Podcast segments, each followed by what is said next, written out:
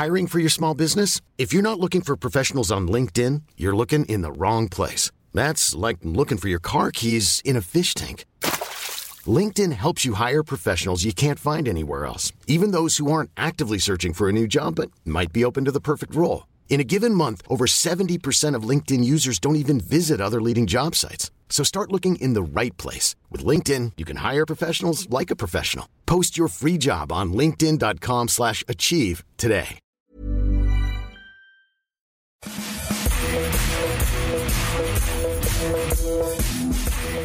Bonjour à tous, je suis Martin Mosnier. Bienvenue comme chaque semaine dans le FC Stream Team. Et pour m'accompagner évidemment, comme chaque semaine encore, Maxime Dupuis. Maxime, ça me fait un bien fou de te voir. Tu m'as manqué pendant ces nombreuses vacances, pendant tes nombreuses vacances. Et bon, on revient au bon moment, Maxime. J'ai l'impression qu'on vient au bon moment. En tout cas, alors l'actu ne nous avait pas attendu puisqu'il y avait eu deux trois choses cet été avec la, la Ligue des Champions. Mais il se trouve que le hasard faisant bien les choses, euh, aujourd'hui, il s'est passé quelque chose qui pourrait influencer fortement la saison prochaine et dans des proportions qu'on n'imagine pas. Donc, indice que Maxime Dupuis est revenu pour traiter cette info euh, Lionel Messi. Ah, mais non, mais tu étais déjà, étais déjà là la semaine dernière. Tu vois, Eh oui, c'est toi qui n'étais pas là, qui étais, en- qui étais encore en vacances. Encore. Arrête, j'ai pris trois jours, Maxime. Tu le sais très bien, tu le sais aussi bien que moi, puisque c'est toi qui les valide mes vacances. Euh, on espère que vous allez tous très bien et on va évidemment euh, parler de Lionel Messi. Ce sera la première partie de cette émission. On va se demander tout simplement euh, pourquoi Lionel Messi reste euh, du côté du FC Barcelone, pourquoi il a pris cette décision? On va se rendre compte, petit spoiler, bah, qu'il n'avait pas vraiment le choix, Maxime. Ah oui, c'est un peu ça, mais n'empêche qu'on n'attendait peut-être pas qu'il le communique comme ça et euh, bah, voir maintenant, même tout simplement, parce qu'on est tous un peu pris de court. C'est monté euh, au fil de la journée. Euh, il y a eu déjà le, le nouveau communiqué du papa qui a dit que la clause était nulle et non avenue. Pour rappeler, cette clause, c'est une clause de 700 millions qui disait que si vous voulez vous acheter Messi, faut donner 700 millions. Et le papa disait non, non, c'est trop tard parce que euh, la saison venait de se terminer. Enfin, il y avait un, désaccord juridique entre le Barça et euh, la famille Messi. Évidemment, le Barça, par la voix de Bartomeu, qui disait bah, écoute, euh, non, non, il faudra bien payer 700 millions pour un Messi.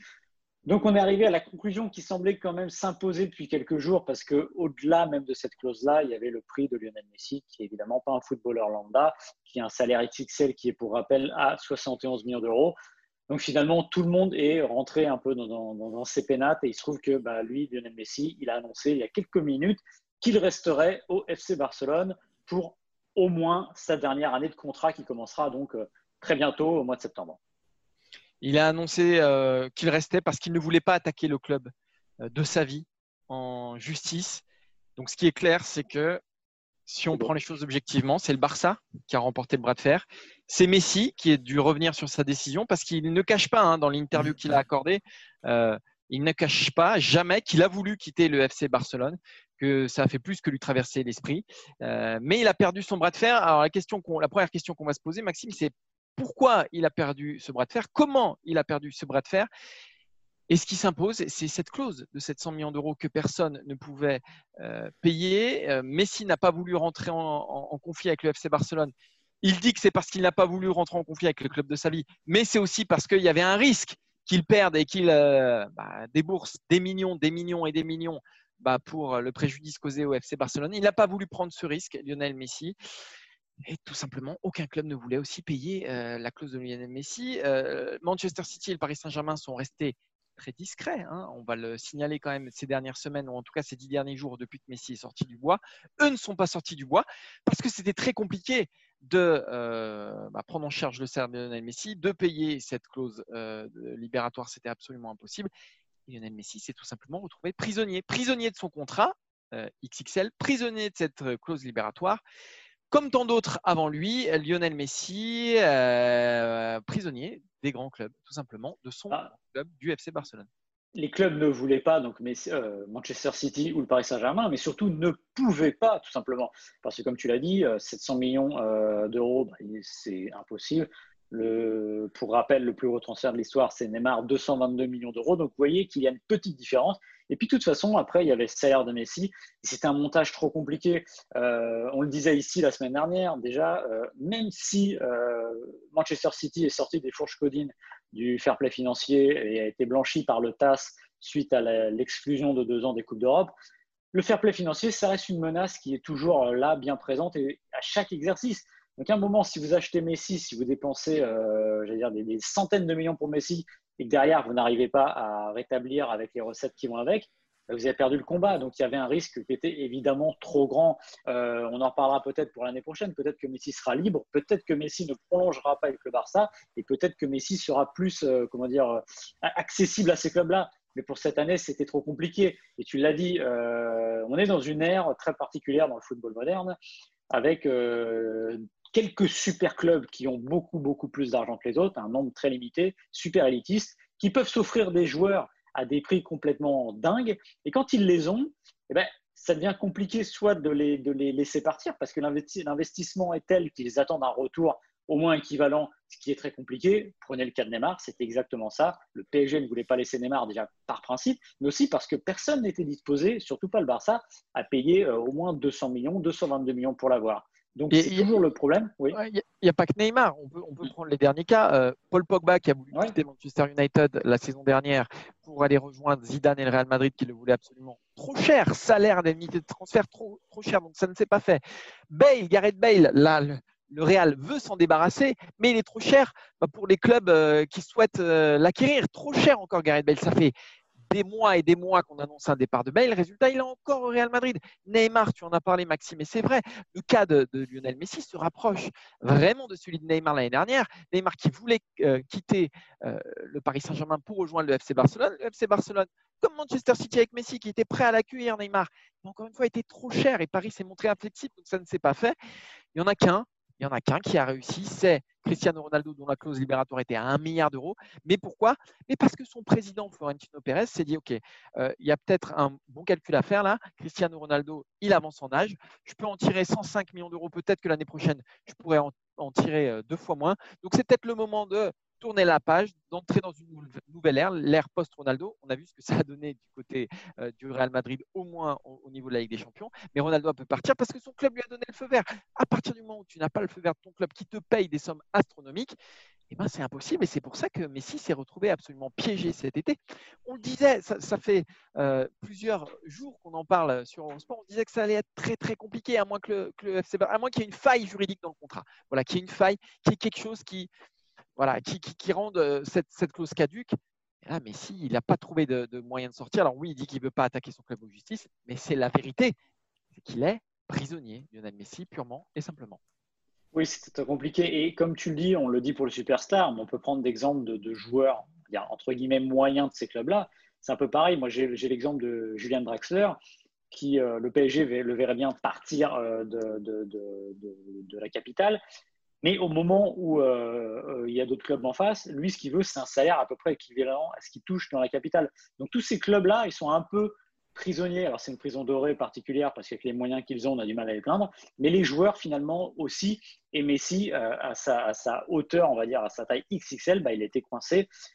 Et maintenant, la seule chose qu'il a pu, qu'il peut faire et qu'il a, qu'il a essayé de faire d'ailleurs pendant le cette interview qui a été publiée par nos confrères de Gaulle, aujourd'hui où il annonce qu'il reste, c'est d'expliquer les raisons évidemment et d'expliquer quelque chose d'assez intéressant. Il explique, il le répète plusieurs fois, qu'il dit c'est pas le Bayern qui m'a fait décider ça, c'est pas le 8-2, c'est pas l'humiliation, c'est toute la saison.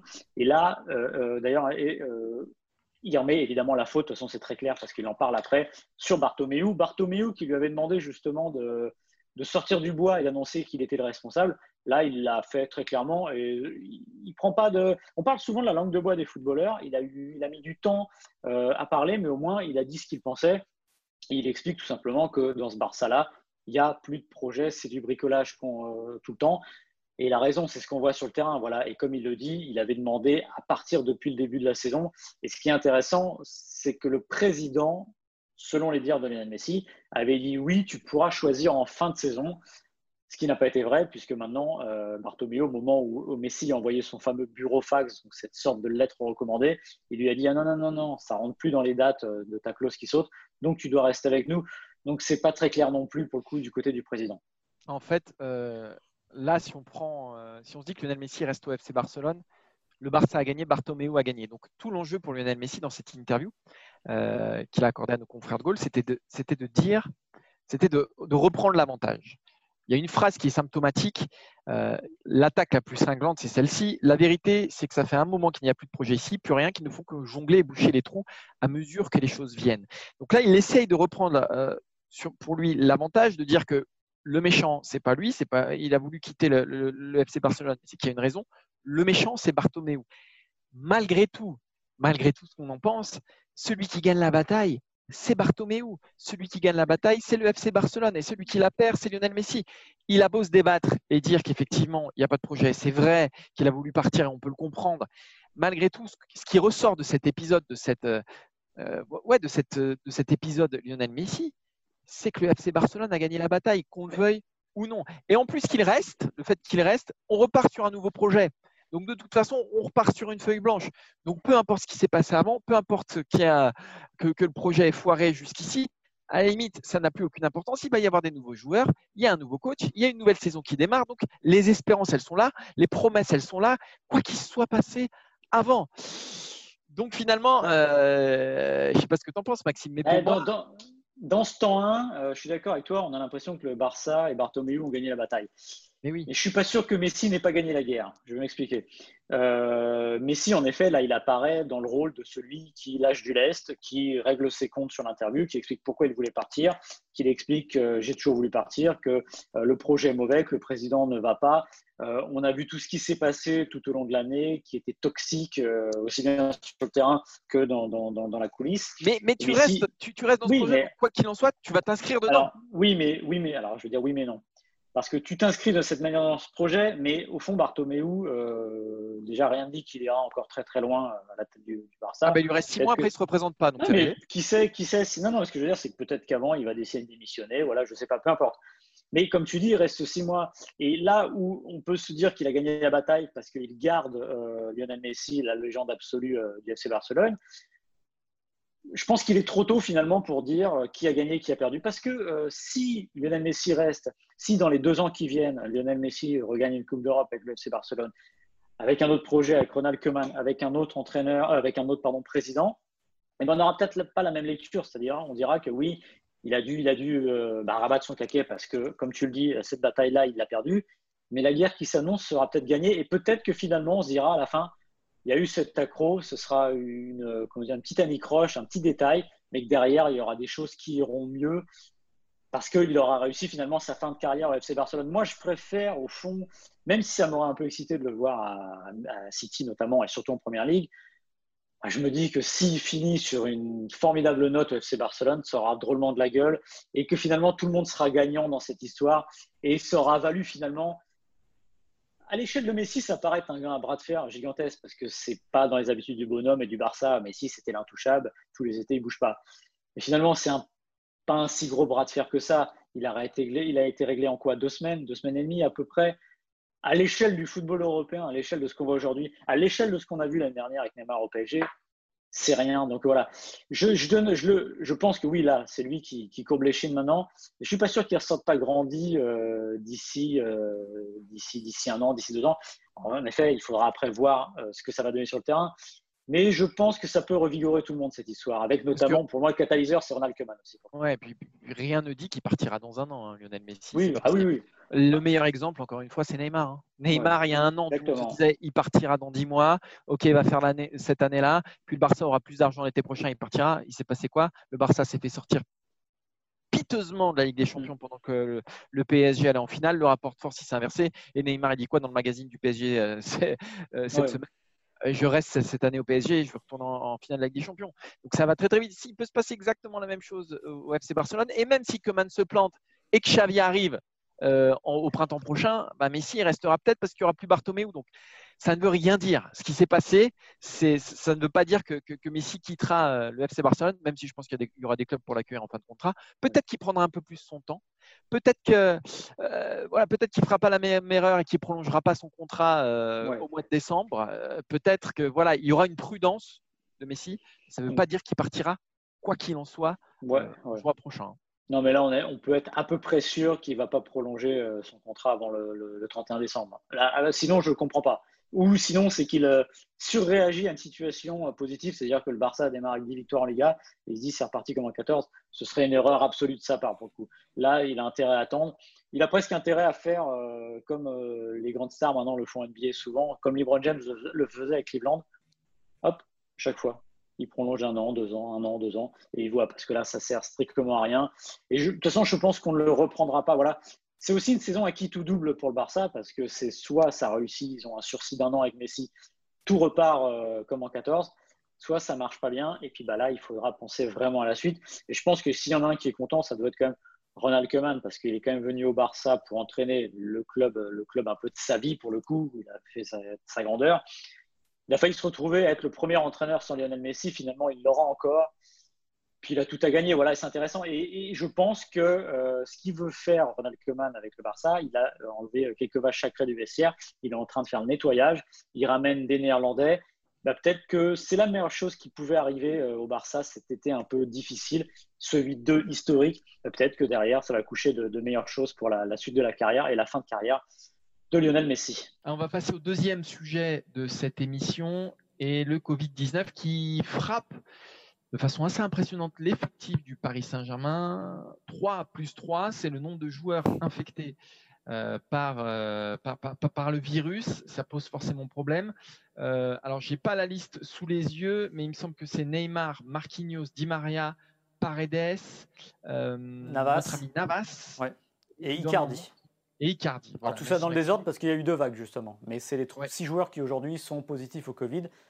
On va rappeler un peu euh, ce qui s'est passé. C'est oh, pas, compliqué, mais on va revenir un peu à la finale de la Ligue des Champions. Euh, perdu par le Paris Saint-Germain face au Bayern Munich 1-0. Euh, le Paris Saint-Germain doit rejouer normalement six jours après en ouverture de son championnat face à Lens. le Paris Saint-Germain demande à la Ligue un report qu'il, a priori, il l'avait demandé même avant la finale pour dire écoutez, on a six jours entre la finale de la Ligue des Champions et le championnat. On aimerait souffler, quoi qu'il advienne, victoire ou défaite. Lancé d'accord, la Ligue l'accepte. Euh, entre-temps, le PSG se retrouve a priori le 24, le lendemain de la finale de Ligue des Champions, pour fêter la fin de leur parcours et leur, parcours assez exceptionnel sur cette année. Euh, le lendemain, il y a aussi l'anniversaire du fils de Neymar euh, chez lui. Parisiens sont invités. Et puis après, tout ce petit monde part en vacances à Ibiza. Et il se trouve que parmi les, gens d'Ibiza, eh ben, il y a ces six euh, cas euh, positifs au Covid. Alors, a priori, euh, à Ibiza, il n'y a pas eu un respect absolu des règles sanitaires et des gestes barrières. Mais a priori, les joueurs, une partie des joueurs avaient déjà les symptômes avant de partir. Ce qui nous fait dire que pour le coup, sans parler de faute professionnelle, c'est pas très malin de partir en vacances, surtout aujourd'hui à ce moment-là. Et que même que le joueur qui sent que ça ne va pas bien, je ne sais pas qui c'est exactement, n'aille pas dire euh, son club, écoutez là, ça va peut-être pas bien. Les joueurs sont quand même partis, a suivi deux salves de contrôle positifs au Covid-19. Les premiers, c'était Di Maria, Paredes et Neymar. Et hier soir, on apprend que Marquinhos, Icardi et Navas sont aussi contaminé. Alors évidemment, euh, c'est pas lié, on l'a dit, forcément à Ibiza, mais les joueurs étaient là-bas. Il y avait Verratti aussi qui était là-bas, qui lui est négatif. Donc ce qui se trouve dans une situation où le PSG bah, se retrouve avec des joueurs en moins pour les matchs à venir face à Lens, donc le fameux match reporté qui est prévu le 10 septembre, et surtout PSG-OM le 13 septembre. Donc on est dans une situation pour l'instant, il faut le dire, les matchs ne sont pas reportés parce qu'il faut, c'est un petit peu euh, compliqué, 4 cas sur 8 jours glissants. Et en fait, à partir du moment où les trois premiers cas dont on a parlé ont été euh, déclarés suffisamment tôt, ce qui est le cas, euh, ça ne remettrait pas en péril le match de lance. Mais en revanche, s'il y avait aujourd'hui un quatrième cas de Covid-19 qui était découvert dans l'effectif du PSG, qui est peut-être devenu un foyer, et bien là, pour le coup, Lance, euh, PSG et PSGOM seraient menacés parce que la règle pour l'instant, c'est celle-là. Je termine en disant que la, Ligue, justement, sentant le risque venir, veut changer la règle, faire en sorte que sur une liste de 30 joueurs, il n'y ait, que, y ait au moins 20 joueurs disponibles. Là, ce serait euh, plausible pour le PSG, mais ce serait problématique évidemment en termes d'effectifs. Vous voyez, c'est très compliqué. Mais la Ligue, Martin, elle se retrouve peut-être un peu euh, piégée au jeu des responsabilités parce qu'elle a reporté le match. Résultat, elle va se retrouver peut-être coincée. Ouais, euh, la question, on en parlait dans le sommaire, c'est de se demander à, qui la faute, comment, comment on se retrouve dans cette situation-là. Euh, le Paris Saint-Germain, je crois que Maxime, tu es plutôt d'accord avec moi, je vois pas où est la responsabilité du club dans la mesure où tes joueurs sont libres, tu viens de faire une finale de, de Ligue des Champions, tu es dans ton droit aussi de demander un report. je veux dire, Paris est dans son droit de A à Z ce n'est pas à cause de la direction sportive, ce que j'ai pu entendre parfois sur Twitter. Euh, qu'est-ce que tu vas dire? Tu vas dire à Neymar, tu restes chez toi, euh, tu fais pas la fête. Euh, voilà. À un moment, c'est la responsabilité des joueurs aussi là qui est engagée. Pour moi, ça c'est une première chose. c'est que tu l'as dit, Maxime. Les joueurs font ce qu'ils veulent en vacances. En revanche, c'est comme nous tous, quand il y a un contexte sanitaire particulier, et pour les joueurs de foot encore plus, parce que leur corps c'est leur outil de travail. Leur corps c'est leur outil de travail, donc ils doivent en prendre soin comme personne ce qui visiblement n'a pas été le cas. On a vu aussi des photos de voilà sur les réseaux sociaux. Après, voilà, oui, il se vide la tête, etc. Mais pour moi, il y a déjà une responsabilité des joueurs. Et alors la ligue, euh, le problème de la ligue, c'est qu'on est encore une fois sur une géométrie variable. Euh, il y a plein de choses qui se sont passées. Là, la ligue veut faire évoluer son protocole. Ce que je veux dire, c'est que ça fait six mois qu'on sait qu'on va reprendre dans un contexte un peu compliqué. Euh, la Ligue 1 s'est volontairement stoppée plus tôt que les autres championnats, c'est-à-dire qu'on ne fait rien depuis le mois de mars. un moment, on aurait peut-être pu statuer et mettre noir sur blanc des règles à suivre pour que tout se passe bien sans qu'il y ait de polémique. Euh, on aurait pu anticiper que le Paris Saint-Germain arrive en finale et dire bah si toutefois Paris arrive en finale, eh ben on reportera le premier match, etc. Le problème c'est que là, on a l'impression et je pense que c'est plus j'ai l'impression que tout a, été fait au doigt, tout a été fait au doigt mouillé, tout a été fait dans l'urgence, rien n'a été programmé, que ce soit les reports de match, que ce soit aujourd'hui les nouvelles mesures qui sont prises sur, tu disais tout à l'heure, euh, les, les, règles qui veulent être assouplies. Et bon sang, on ne pouvait pas se mettre d'accord avant, tous ensemble autour d'une. Enfin, je sais pas. Moi, il y a quelque chose qui m'échappe encore une fois. Dans... et qu'est-ce que ça donne comme image? Une autorité sapée. Ah bah C'est-à-dire qu'on a l'impression que Paris fait ce qu'il veut, alors qu'il est dans son bon droit après tout, mais on a l'impression que Paris fait ce qu'il veut. Et, moi, c'est ça qui me gêne en fait. Voilà, euh, c'est à la fois la responsabilité des joueurs à la base, et après que la ligue euh, marche un peu au doigt mouillé. Alors pour info, pour le changement de règle, c'est-à-dire au lieu de 4-4 Covid qui reporte un match, euh, il y a une cellule interministérielle de crise qui va statuer pour accepter ou non euh, ce que veut faire la Ligue, c'est-à-dire. Oui, parce que ça, c'est pas fait, c'est vrai, tout à fait. il faut, que l'État donne son accord, enfin que l'ARS en tout cas. Et oui, parce que s'ils ne donnent pas leur accord, encore une fois, euh, un quatrième cas de Covid, il n'y a pas de lance PSG, il n'y a pas de PSG-OM, et il faut les remettre je ne sais pas quand, sachant que la Ligue des Champions va revenir, et vu la situation, la Ligue des Champions va être serrée sur un match par semaine pendant tout l'automne, donc ce serait très compliqué. Euh, comme tu le dis, le PSG était dans son droit euh, de demander le report, ils avaient le droit de le demander. Euh, Lens avait le droit de l'accepter aussi. après, là où j'ai un petit bémol, c'est que je pense que là, le PSG serait quand même bien venu de dire aux joueurs, les gars, c'est pas sérieux. surtout ceux qui ont eu les symptômes. Moi, c'est surtout ça. C'est-à-dire de leur dire, les gars, enfin, c'est comme si toi. Ouais, mais responsabilise tes joueurs aussi. Enfin, tu sais, ouais. bah oui, mais, tu, ne pourras jamais responsabiliser. Euh, c'est malheureux, mais il y a des joueurs, des joueurs et des hommes, tout le monde dans la rue. Regarde les gens qui portent leur masque sous le nez, des gens qui la portent pas. Je vais vous donner une anecdote. Moi, je suis parti en vacances, j'ai vu quelqu'un qui avait le masque au moment d'éternuer, qui a retiré le masque. C'est exceptionnel. Non mais voilà, et on, en est à des trucs comme ça. Donc tu peux pas, malheureusement, tu as un effectif de 30 joueurs, bah, chacun va faire un peu sa sauce. Je pense que le PSG, là, serait bien amené de dire aux joueurs, les gars, vous auriez pu faire gaffe quand même. Voilà. On l'a vu avec le tennis, Djokovic, l'Adria Tour, ces trucs-là, ça passe mal en plus dans l'opinion publique. Mais bon, ça c'est une chose. Euh, pour ce qui est de la Ligue, euh, donc le PSG avait le droit pour moi de, demander, et la Ligue avait le droit de dire oui ou non. La Ligue a dit oui, euh, voilà, et je pense que c'est peut-être là, à mon avis, l'erreur. Pourquoi elle dit oui? Parce qu'elle est un peu entre deux feux, la Ligue. C'est-à-dire que le PSG, c'est le club le plus puissant de France. Le PSG, c'est la poule aux odeurs de la Ligue. Si les droits TV sont ce qu'ils sont aujourd'hui, qui rapportent autant d'argent, on va pas se leurrer, c'est aussi et surtout grâce au PSG, grâce à Neymar, grâce à Mbappé. Donc évidemment, c'est toujours un peu plus compliqué. Mais la Ligue, en même temps, elle est censée euh, être garante de l'équité d'une compétition. Et c'est problématique parce que ça fait deux fois qu'elle fait ça. Souvenez-vous, en janvier 2018, PSG Montpellier qui est reporté parce que le PSG euh, doit faire une tournée promotionnelle au Qatar. Le PSG ah, Montpellier. Pas digéré, Maxime. Je me non, mais c'est pas.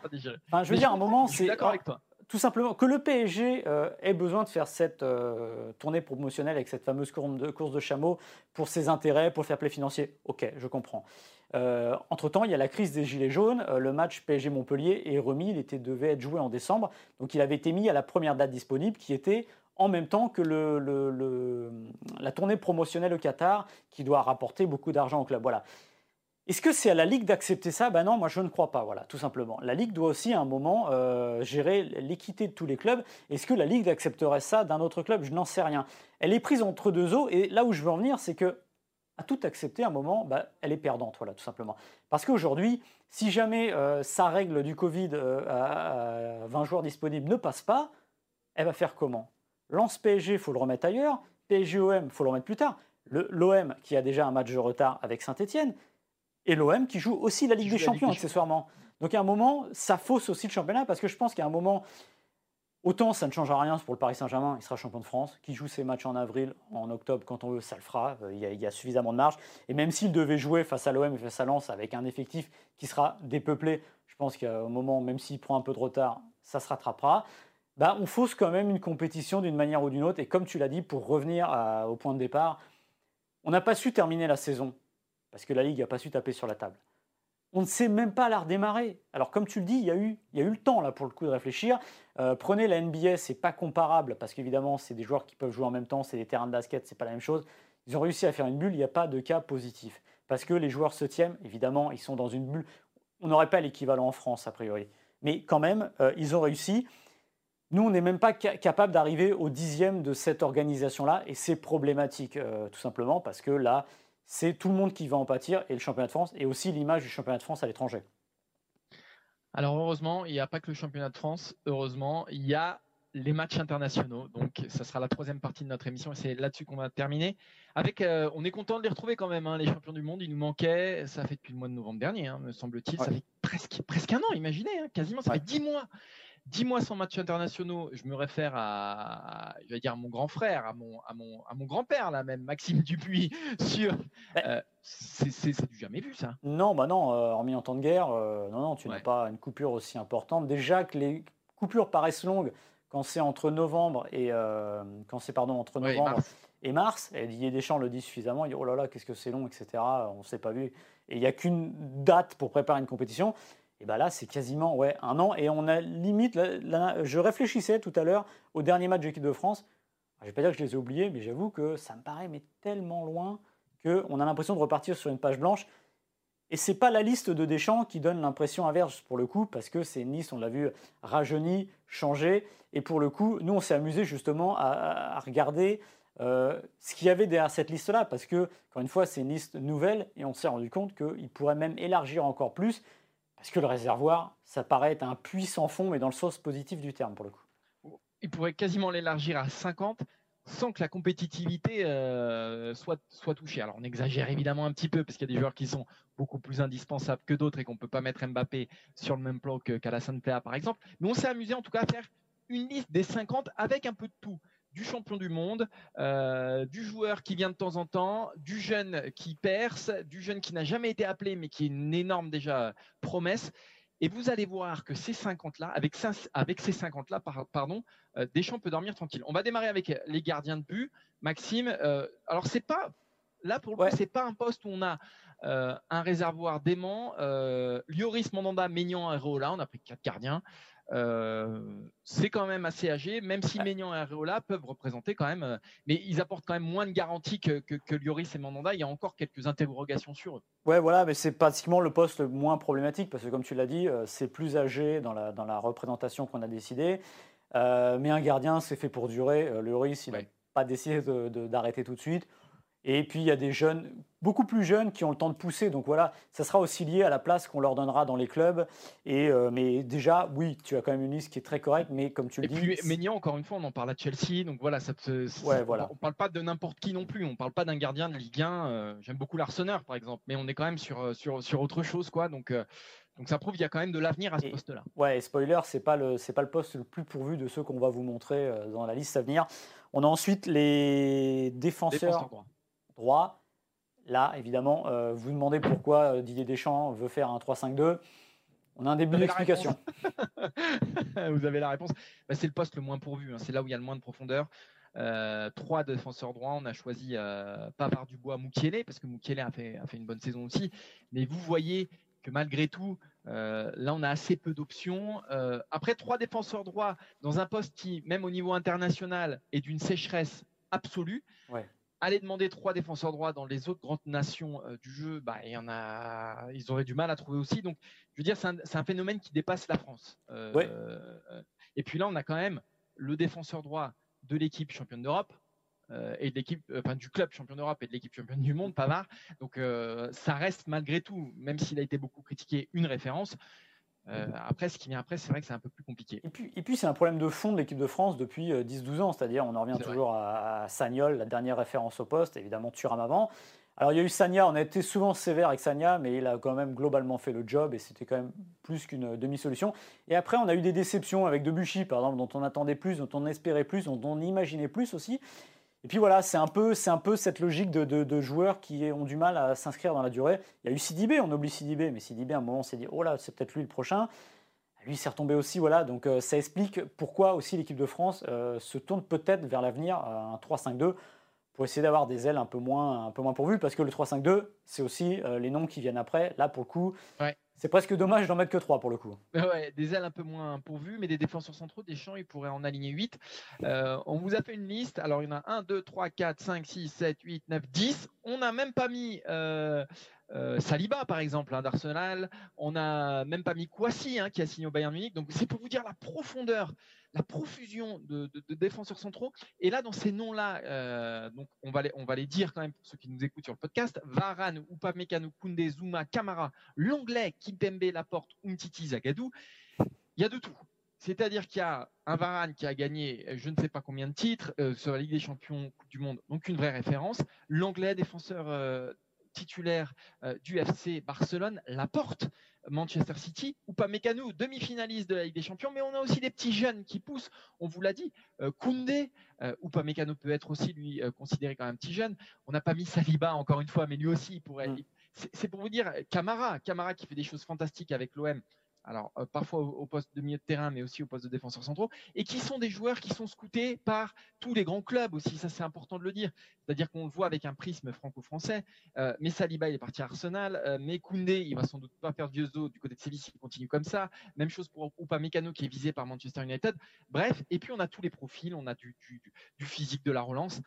Poste de défenseur centraux, Maxime, c'est Byzance. Ouais, c'est Byzance, et comme tu l'as dit, il y, il y, a tout style de joueur, c'est-à-dire que c'est un c'est un Lego que Deschamps a devant lui, c'est-à-dire qu'il y a du relanceur, il y a l'homme qui aime les duels, tout ça.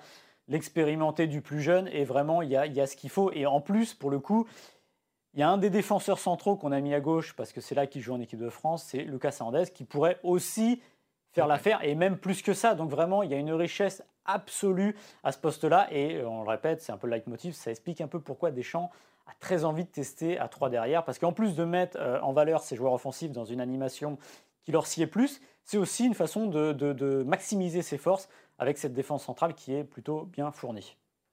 À gauche, Lucas Hernandez, Ferland Mendy, Benjamin Mendy, Digne et Théo Hernandez. Là aussi, euh, on a quand même le défenseur gauche euh, du Real Madrid, euh, celui du Bayern Munich, celui de Manchester City. voilà, là c'est très très très costaud. Ce sont des joueurs qui n'ont pas tous donné satisfaction quand on a fait appel à eux en équipe de France, mais qui, malgré tout, euh, voilà, ont quand même des grosses, grosses, grosses euh, références internationales. Alors, sauf Théo Hernandez, mais qui a complètement explosé du côté de la Milan cette année. Lucas Hernandez reste évidemment euh, devant les autres. Et là encore, Maxime, c'est ultra costaud. regardez les autres sélections internationales. les postes de latéraux hein, sont, sont, les postes où il y a le plus, où c'est le plus difficile de faire émerger des profils. Euh, bah, là, euh, là, il y en a plusieurs qui seraient titulaires dans les autres sélections. En fait, il suffit de revenir à la Coupe du Monde 2018 euh, et un peu avant. Souvenez-vous, le titulaire au poste, on se dit, c'est Benjamin Mendy. Voilà, il est formidable, sa force de centre, son jeu, il va vers l'avant, il est, très bon. Il se blesse. arrive Lucas Hernandez, et Lucas Hernandez, en deux matchs et demi, en gros, dès l'Australie, on sait que c'est lui. On sait que c'est lui, l'avenir est absolu.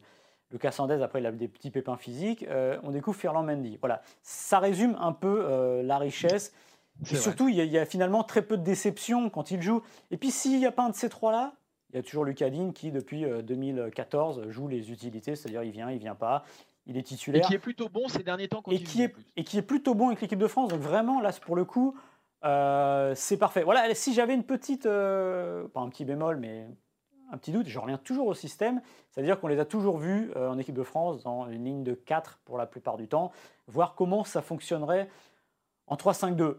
J'aimerais juste voir ça, mais en tout cas, il y a du monde. Et au pire, s'il y en a un qui ne marche pas dans un système que voudrait mettre en place des champs, il y a un remplaçant, il y a un remplaçant, il y a un remplaçant. Donc là, pour le coup, c'est plutôt pas mal. Et pour revenir, euh, on parlait des défenseurs centraux, on parlait de Byzance. Je ne sais pas quoi dire du milieu de terrain. Ah bah. Là, c'est pareil. Euh, là, il y a, deux, il y a, deux, trois équipes. Je veux dire, tu mets, c'est exceptionnel euh, en termes de densité. Je vais vous donner les noms pour ceux qui, qui écoutent le podcast. On a mis qui? On a mis Kanté, on a mis Pogba, on a mis Tolisso, on a mis Ndombele, Kamavinga, puisqu'il est là, Gwendouzi, qui était pas très loin, qui était appelé dans les, dans les listes, Sissoko, Nzonzi, qui eux sont toujours là quand il faut, Rabiot qui vient de revenir, euh, Awar, Nkunku, et on a quand même mis évidemment euh, Blaise Matuidi, qui pour le coup existe encore et qui voilà, mais il est très symbolique d'ailleurs, Blaise Matuidi, parce qu'on le sait, il a choisi de partir à l'Inter Miami pour un choix de vie notamment. Il a 33 ans, il s'est dit voilà, c'est peut-être le moment. Il a réfléchi à plein de choses et il sait, il en a parlé avec Didier Deschamps, que ce ne sera pas forcément facile d'être à l'euro. Il en a conscience, mais Deschamps ne lui fermera pas la porte. Là, il n'est pas venu parce qu'il euh, est en train de chercher pour son permis de travail et tout ça, de se mettre en, dire, en ordre de marche à Miami. Qu'est-ce qu'a fait Deschamps? Bah, il allait chercher euh, Rabiot. Donc on voit quand même le, panel et les possibilités aussi qui paraissent complètement infinies. Et c'est presque difficile de faire mieux de terrain pour le coup à sa place. Et, ce qui est génial, c'est que bah là, tu fais venir Awar, par exemple. Hein. Awar qui a fait euh, une campagne de Ligue des Champions euh, excellente. La Ligue des Champions, c'est la référence aujourd'hui. Hein. C'est la référence de Deschamps et du football international. Donc, c'est-à-dire que tu, tu amènes Awar, un mec qui a cartonné en Ligue des Champions. C'est dire ce mec n'est pas un incontournable. C'est dire la, profondeur de, ce réservoir-là. Euh, on pense aussi évidemment à Kamavinga, qui n'est pour le moment qu'une promesse, mais ce n'est pas qu'une promesse. C'est-à-dire qu'on a l'impression d'avoir face à nous un crack qui incarnera le poste dans quelques années. Et quand je dis quelques années, euh, c'est tout proche. Euh, donc il y a tout, c'est-à-dire il y a, la référence du poste, deux références du poste qui sont pour moi Kanté et Pogba. C'est évident aujourd'hui, ce sont des références du poste. Euh, mondialement. Ça, c'est une certitude. Il y a peut-être la prochaine Kamavinga, il y a celui qui est entre les deux, Awar. Alors, ce ne sont pas les mêmes postes. Hein. On a des récupérateurs, des sentinelles, mais peu importe à limite. Et on a aussi ceux qui sont là pour faire le job, des hommes de la sélection, des Nzonzi, des Sissoko, qui ont prouvé aussi qu'on pouvait compter sur eux, qui étaient fiables. Euh, et Rabiot qui revient aussi, qui lui à la Juve a fait. tout ça pour vous dire que, encore une fois, et j'en reviens, c'est un peu le milieu, c'est un peu comme les défenseurs centraux, c'est qu'on a des profils hétéroclites, c'est qu'on a des statuts euh, on a un peu de tout. C'est du roublard. De, Autant dire que là, pour... il n'a qu'à choisir, Didier Il n'a qu'à se servir. Euh, il y a des blessés, c'est pas grave. Il y en a qui ont contracté le, Covid, il y en a qui sont un peu fatigués de leur campagne en Ligue des Champions. Euh, Tolisso avec le Bayern Munich, c'est pas grave. On va quand même faire une équipe compétitive. Et même derrière cette équipe compétitive, eh ben, on en a une autre. Il n'y a pas de souci, il n'y a pas de problème. Euh, c'est ce qui est complètement dingue. Alors, on, passe on va passer peut-être ah, aux, offensifs. Juste un point sur, Cam... ouais, non, Kamavinga, ce que tu disais sur sa, sur sa maturité. Euh, on l'a vu euh, lundi en conférence de presse, des conférences de presse un peu spéciales parce que les journalistes ne sont pas à Clairefontaine. Et pareil, dans le discours, il m'a fait un petit peu penser dans le discours. Il y avait un peu le côté Mbappé, c'est-à-dire que j'arrive, j'ai envie de, me montrer, alors peut-être un peu moins sûr de lui, mais quand même, quand la question lui est posée l'été prochain, plutôt l'euro ou les Jeux, avec les espoirs, il a dit Ah ben non, l'euro, l'euro est clair, voilà. Et ça dit quelque chose. Il aurait pu dire Ah, les, JO, c'est bien, c'est ma génération, euh, j'ai le temps. Non, non, lui, il a dit Bah, tant qu'à faire, autant essayer d'avoir l'euro avec Léa. Un euro pourrait être. Avoir, d'ailleurs, pour l'anecdote, avoir, j'avais parié l'été dernier qu'il serait à l'euro 2020. Bah, hein, grâce au Covid, j'aurais peut-être raison, mais un an plus tard, c'est le paradoxe. Mais c'est pas toi qui a bouffé un pangolin, Maxime? Hein, Qui, moi? Oui. Oui, pour qu'avoir puisse jouer l'euro. voilà, exactement je suis responsable de la pandémie. Euh. On a notre coupable. Allez, on passe aux ailiers droits. Euh, Coman, Tovin, Iconé. Là aussi, un hein, Coman, c'est quand même le buteur de la finale de Ligue des Champions. je veux dire, il faut se rendre compte de ce qu'on a quand même chez nous. Hein. Quand même se rendre compte de ce qu'on a chez nous. Iconé, qui est à peu près euh, dragué par beaucoup de clubs anglais.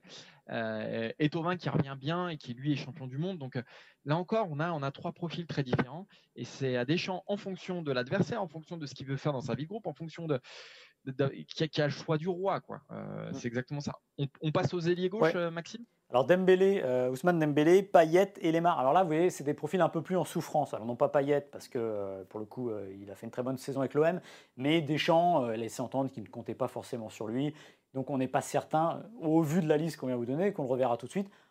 En revanche, c'est vrai que Thomas Lemar, saison cataclysmique avec l'Atlético Madrid et Ousmane Dembélé, souvent blessé, pour ne pas dire toujours avec le FC Barcelone. Donc là, c'est plus compliqué, mais n'empêche, quand vous arrêtez sur les noms qu'il y a ici, c'est assez formidable. Mais si je devais ajouter quelque chose justement sur cette liste d'ailier gauche et d'ailier droit, euh, c'est bien, mais c'est peut-être aussi pour ça que Deschamps va vers le 3-5-2, parce que peut-être qu'il sent qu'il a de moins de garanties sur les ailes et que les vraies garanties qu'il a, elles sont dans la liste qu'on va donner derrière, qui sont les attaquants axiaux ou au moins ceux qui peuvent euh, opérer dans l'axe en équipe de France. Alors là, euh, servez-vous aussi. Griezmann, Mbappé, Giroud, bon, on ne revient pas dessus. Ben Yedder, évidemment, hein, qui apporte aussi des garanties en équipe de France, il a été plutôt sympa avec Monaco, ça marche bien. Martial, qui a tout explosé. Fekir, euh, Moussa Dembélé, Moussa Dembélé de Lyon, qui à un moment ou un autre, ça viendra. Alassane Plea et Thuram qui, font, euh, qui ont mis la Bundesliga à leurs pieds. Et Alexandre Lacazette, qui malgré tout est, est toujours là. Et là encore, euh, je pense notamment à Martial. S'il y a un problème sur l'aile gauche, eh ben pourquoi pas mettre Martial ou pourquoi pas même mettre Mbappé qui a été très bon euh, sur l'aile gauche quand il est rentré notamment en quartier à Atalanta. euh, là, on a tout encore. Hein. On a des joueurs, on, a des, meneurs hein, comme Griezmann, on a des vrais joueurs de surface comme Dembélé et Giroud, on a des, purs buteurs, on a des, accélérateurs de particules, et puis on a des sensations. Hein. Mbappé et Griezmann font partie aujourd'hui des meilleurs joueurs du monde, mais derrière ça pousse fort. Donc, je pense à Martial notamment. Donc tout ça pour vous dire que ces 50 noms, Maxime le disait au début de, au début de, ce sujet-là, Deschamps, il peut faire 3, 4 équipes. 4 équipes. Peut-être que la première terminera championne d'Europe, mais peut-être que la deuxième, le deuxième 11 pourrait être en huitième de finale. c'est, délirant. Je vois très peu de profondeur et moi, ça me rappelle un peu le Brésil parfois, hein, qui parfois aligne. Euh, mais, mais il y a des postes creux un peu parfois au Brésil, notamment je pense à, celui de gardien ou à celui d'avance. Là, euh, mais ça revient à, une série d'articles qu'on avait fait sur, le, sur, sur Eurosport.fr. Euh, c'est que la France a sans doute le plus grand vivier aujourd'hui euh, international, que ça sort tous les six mois. C'est ça qui est dingue aussi, c'est qu'on a l'impression. Alors merci la formation, hein, merci la formation évidemment, mais que ça sort tous les six mois. Et puis, que ce ne sont pas des joueurs de complément. Encore une fois, Kamavinga, c'est pas appelé à être un joueur de complément. C'est une dinguerie totale. c'est assez fascinant. Et je vous entends chez vous euh, au moment où Martin a donné la liste des attaquants dire et encore, il n'y a pas Benzema. Voilà, c'est pour dire. Bah oui, en plus, en plus c'est vrai. Non, mais c'est fascinant, voilà ce que tu dis. Euh, parce que là, on vous a donné une liste de 50 joueurs. 50 euh, joueurs. Euh, si vous réécoutez cette émission dans 6 mois, je suis sûr qu'elle est périmée, qu'il y en a 4-5 qui sautent, soit parce qu'ils ont été moins bons, soit parce qu'il y en a 5 qui sont rentrés. Parce que souvenez-vous, Ousmane Dembélé, quand il est arrivé à Rennes, il a explosé. Waouh, c'est quoi ce phénomène? Après, on a eu Mbappé. Après, on a Kamavinga. En gros, le football français sort un type comme ça en ce moment les, toutes les années et demie, on va dire. Euh, évidemment, il n'y aura pas que des Mbappé parce que euh, là, on est dans l'exception absolue. Mais voilà, c'est la force du football français de sortir ces joueurs-là. Et on l'a vu notamment avec euh, Tanguy Kouassi, avec les joueurs qui sont partis en Allemagne aussi. Ben, le football allemand et le football mondial se sert allègrement. et ce que tu dis du Brésil est très vrai. C'est qu'on est devenu un peu le Brésil de l'Europe en termes de, non pas de formation, mais de de pourvoi de joueurs, c'est-à-dire que les, clubs viennent se servir chez nous. Euh, aujourd'hui, je pense. À la Coupe du Monde, euh, je crois qu'en Coupe du Monde, euh, c'est les centres de formation français qui sont le mieux représentés, parce qu'il y a aussi les sélections africaines, etc., machin, qui, avec des joueurs qui sont formés en France. en Ligue des Champions, je crois que, je crois qu'en Europe, on est le deuxième pays derrière le Brésil. Mm. voilà.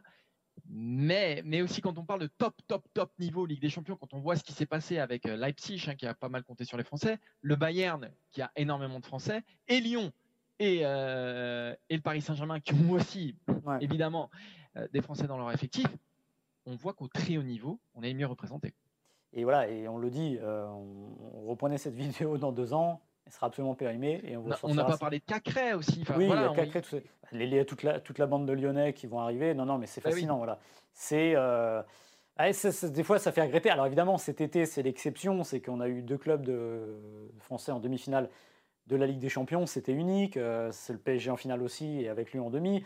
Voilà, bah, on aimerait bien aussi que des fois, ça reste un peu plus dans les clubs et que ce soit moins un modèle économique pour eux pour faire de l'argent parce que évidemment euh, avoir tel joueur et pas gagner de Coupe d'Europe, c'est quand même euh, ah, ça fait mal. Ça fait mal. Ça fait mal. Ce sera on sur cette petite note. Voilà, voilà. On, ne peut pas tout avoir en même temps. Et la Coupe du Monde 2022, allez, on va dire ça. Euh, merci Maxime, merci de nous avoir suivis, que ce soit donc sur eurosport.fr, on rappelle pour les vidéos ou sur toutes les bonnes plateformes de podcast pour notre podcast. On vous remercie euh, bah, de nous être fidèles. On vous demande aussi de nous mettre peut-être quelques petites étoiles sur les plateformes de podcast. Ça fera plaisir à Maxime. Ça me fera plaisir ouais, mettez, mettez 5 étoiles. Dites que nous, vous euh, nous adorez parce que notre salaire est lié justement aux étoiles. Donc plus il y a d'étoiles, plus on gagne d'argent. Quand il n'y a pas d'étoiles, on est embêté parce que ben, on mange des cailloux. Donc c'est plutôt embêtant. Euh, donc n'hésitez pas. Et surtout, mais même euh, échanger, poser des questions. Franchement, si vous posez des questions euh, sur des thèmes d'émission, des trucs sur lesquels vous voulez qu'on réponde, même sur les réseaux sociaux, venez nous chercher pour discuter. On serait ravis de faire l'émission avec vous et peut-être des fois d'avoir, alors pas maintenant parce qu'évidemment avec le Covid c'est compliqué, on ne pourra pas venir dans le studio, mais peut-être qui sait un jour, vous faire participer à l'émission, ce serait plutôt sympa. Exactement. On se donne rendez-vous la semaine prochaine pour un nouveau FC Stream Team. Merci à Quentin, merci à Sébastien aussi. Et on se donne Le vengeur masqué. Le vengeur masqué, exactement. Voilà. Exactement. Et on se donne rendez-vous la semaine prochaine. Ciao, ciao. Salut.